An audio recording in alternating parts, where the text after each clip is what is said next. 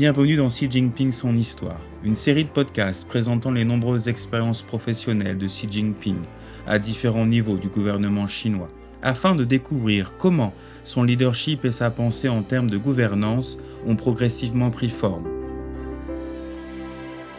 Bonus, épisode 2, de lecteur à écrivain,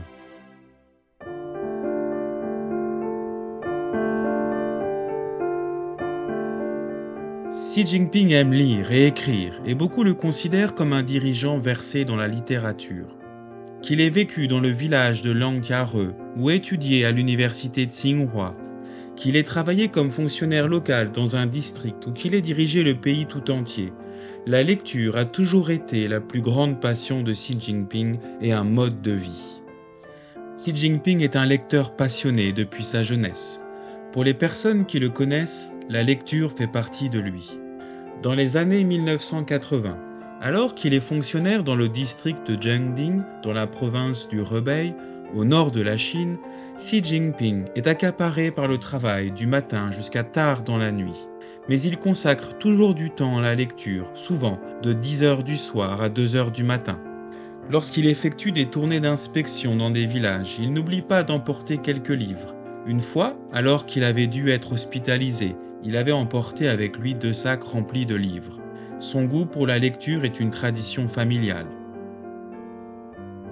La plupart des poèmes anciens et des classiques que je peux réciter aujourd'hui ont été appris par cœur lorsque j'étais enfant. J'en ai bénéficié toute ma vie. Les parents de Sy l'encouragent à lire dès son plus jeune âge et sont assez stricts avec lui. Dans son enfance, Si doit prendre des notes et écrire ses réflexions après avoir lu. Son père, Si Jong-sun, note ensuite les points améliorés. Si doit revoir ses écrits encore et encore jusqu'à ce qu'ils soient suffisamment bons. À un moment donné, cela se transforme en une tâche fastidieuse et il lui arrive de passer des heures à essayer de trouver le mot juste pour ses révisions. En 1969, Xi Jinping se rend dans le village de Liangtiare, dans la province du Shaanxi, dans le nord-ouest de la Chine, dans le cadre d'une campagne nationale qui envoyait des jeunes citadins découvrir la vie dans les zones rurales. À l'époque, Xi n'a pas encore 16 ans. Au cours des quelques années qui suivent sur le plateau de Leus, Xi Jinping reste en contact avec ses parents en leur écrivant des lettres. Une fois, son père marque tous les caractères incorrects dans l'une des lettres de Xi et la joint à sa réponse. Xi en est bouleversé. Depuis lors, il a toujours un dictionnaire sur lui et profite de chaque minute libre pour étudier les caractères et les mots. Sa devise devient la suivante. Le fait de me sentir mal, de ne pas savoir grand-chose, me donne soif de connaissance. J'emportais un livre avec moi lorsque je gardais les moutons sur la colline. Je sortais mon dictionnaire pour apprendre de nouveaux mots lorsque je faisais des pauses dans les champs. Le savoir s'acquiert petit à petit. Je n'ai jamais eu l'impression que les sept années passées à la campagne avaient été perdues. Au contraire, j'en ai profité pour construire une base solide pour mes futures études. Au cours des nombreuses années qui suivent, la lecture occupe toujours une place importante dans la vie et le travail de Si. Son goût pour la lecture reste, quelle que soit la charge de travail, même après qu'il est devenu un dirigeant d'État. Selon lui, la lecture est une source importante de connaissances et de sagesse qui permet de garder l'esprit actif et de cultiver ses vertus.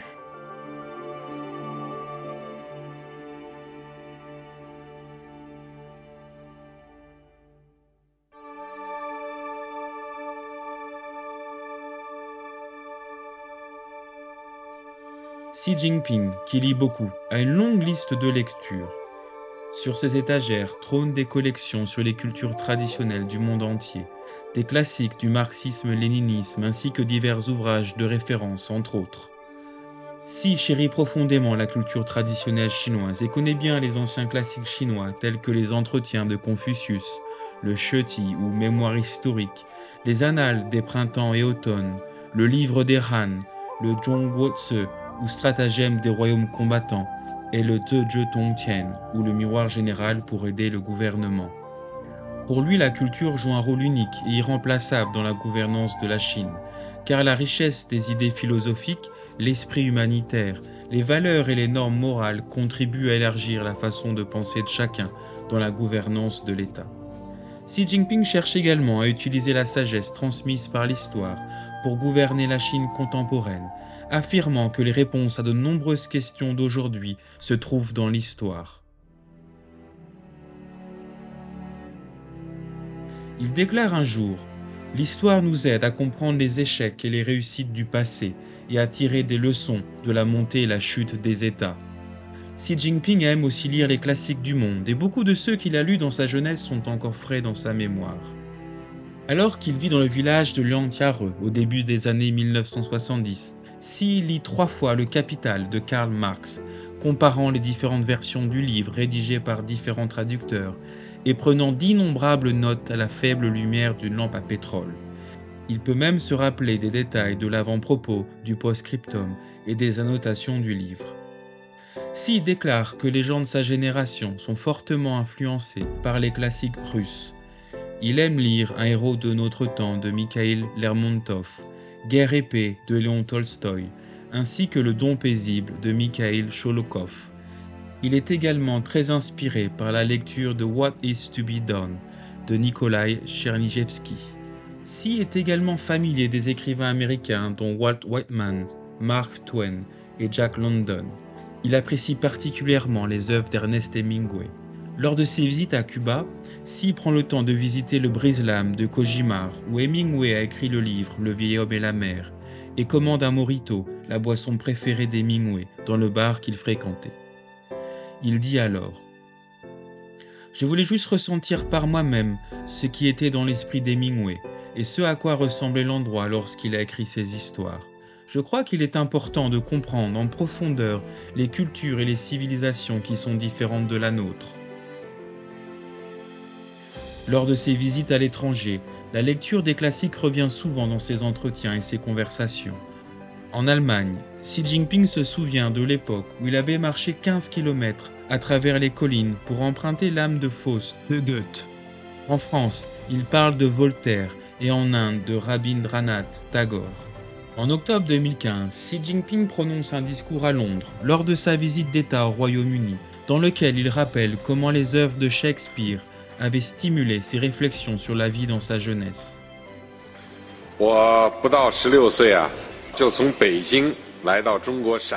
J'ai quitté Beijing et j'ai travaillé comme fermier dans un village du nord de la province chinoise du Shaanxi quand j'avais presque 16 ans.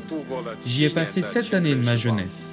Pendant ces années de pénurie matérielle, j'ai essayé de nombreuses façons de trouver des œuvres de William Shakespeare. Jeune homme, je n'ai cessé de réfléchir à la question être ou ne pas être pendant les années où j'ai vécu sur le plateau aride du Los dans le nord du Shaanxi. Finalement, j'ai décidé de me consacrer au service de ma patrie et de son peuple. Pour Xi Jinping, la littérature et l'art sont le meilleur moyen pour les différents pays et nations de se comprendre et de communiquer, et que les civilisations deviennent plus vivantes et s'enrichissent grâce à l'apprentissage mutuel et aux échanges.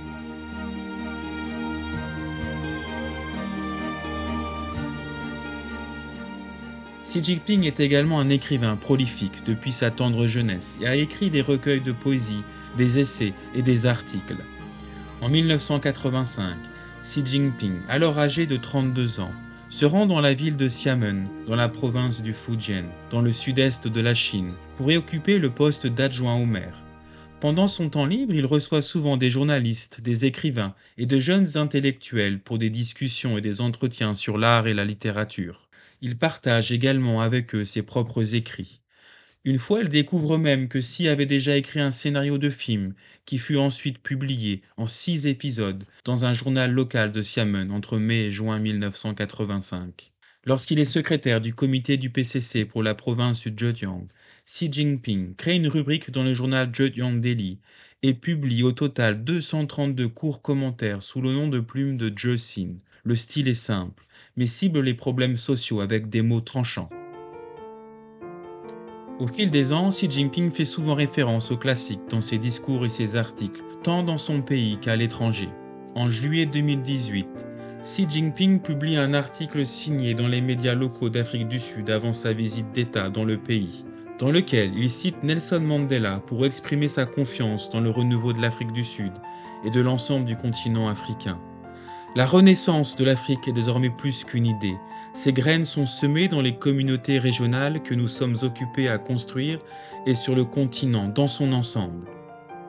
En mars 2019, Si publie un article signé dans le journal français Le Figaro, dans lequel il cite le proverbe chinois Un voyage de mille lieues commence toujours par un premier pas, et l'adage de l'écrivain français Victor Hugo, que peu de temps suffit pour changer toute chose pour exprimer sa confiance en un plus grand succès pour la Chine et la France avec ce nouveau point de départ historique.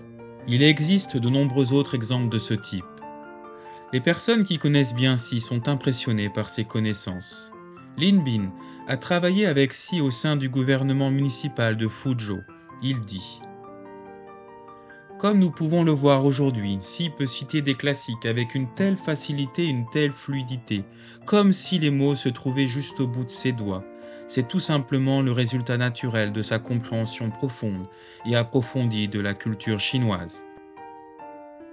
Chen Chengmao, un autre ancien collègue de Xi Jinping à Fuzhou, fut très impressionné par la profondeur de la pensée critique de Xi et par sa capacité à faire preuve de flexibilité dans la mise en pratique de ses connaissances.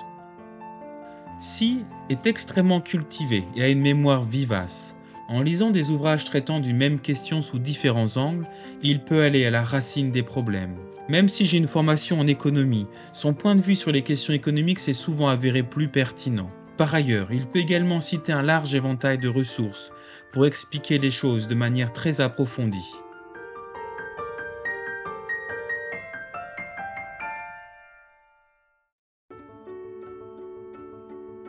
Xi Jinping a déclaré un jour L'apprentissage est un héritage pour une civilisation, une échelle pour la croissance d'une personne, un moyen pour un parti de consolider ses fondations et une nécessité pour l'épanouissement d'une nation. Pour lui, la lecture et l'apprentissage ne concernent pas seulement le développement individuel, mais aussi le progrès et le développement d'un parti, d'un pays et de son peuple. En mettant la Chine sur les rails de demain, M. Xi affirme qu'elle restera toujours un pays voué à apprendre.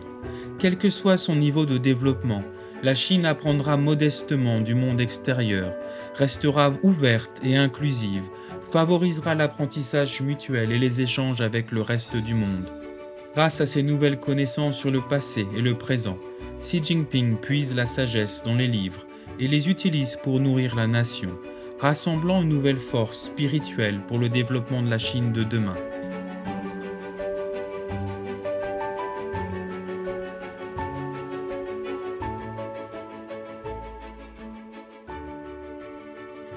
Avec cet épisode, nous concluons la série de podcasts Xi Jinping son histoire qui raconte la vie de Xi et ses expériences acquises en travaillant à différents niveaux du gouvernement chinois dans toute la Chine. Nous vous remercions de votre écoute.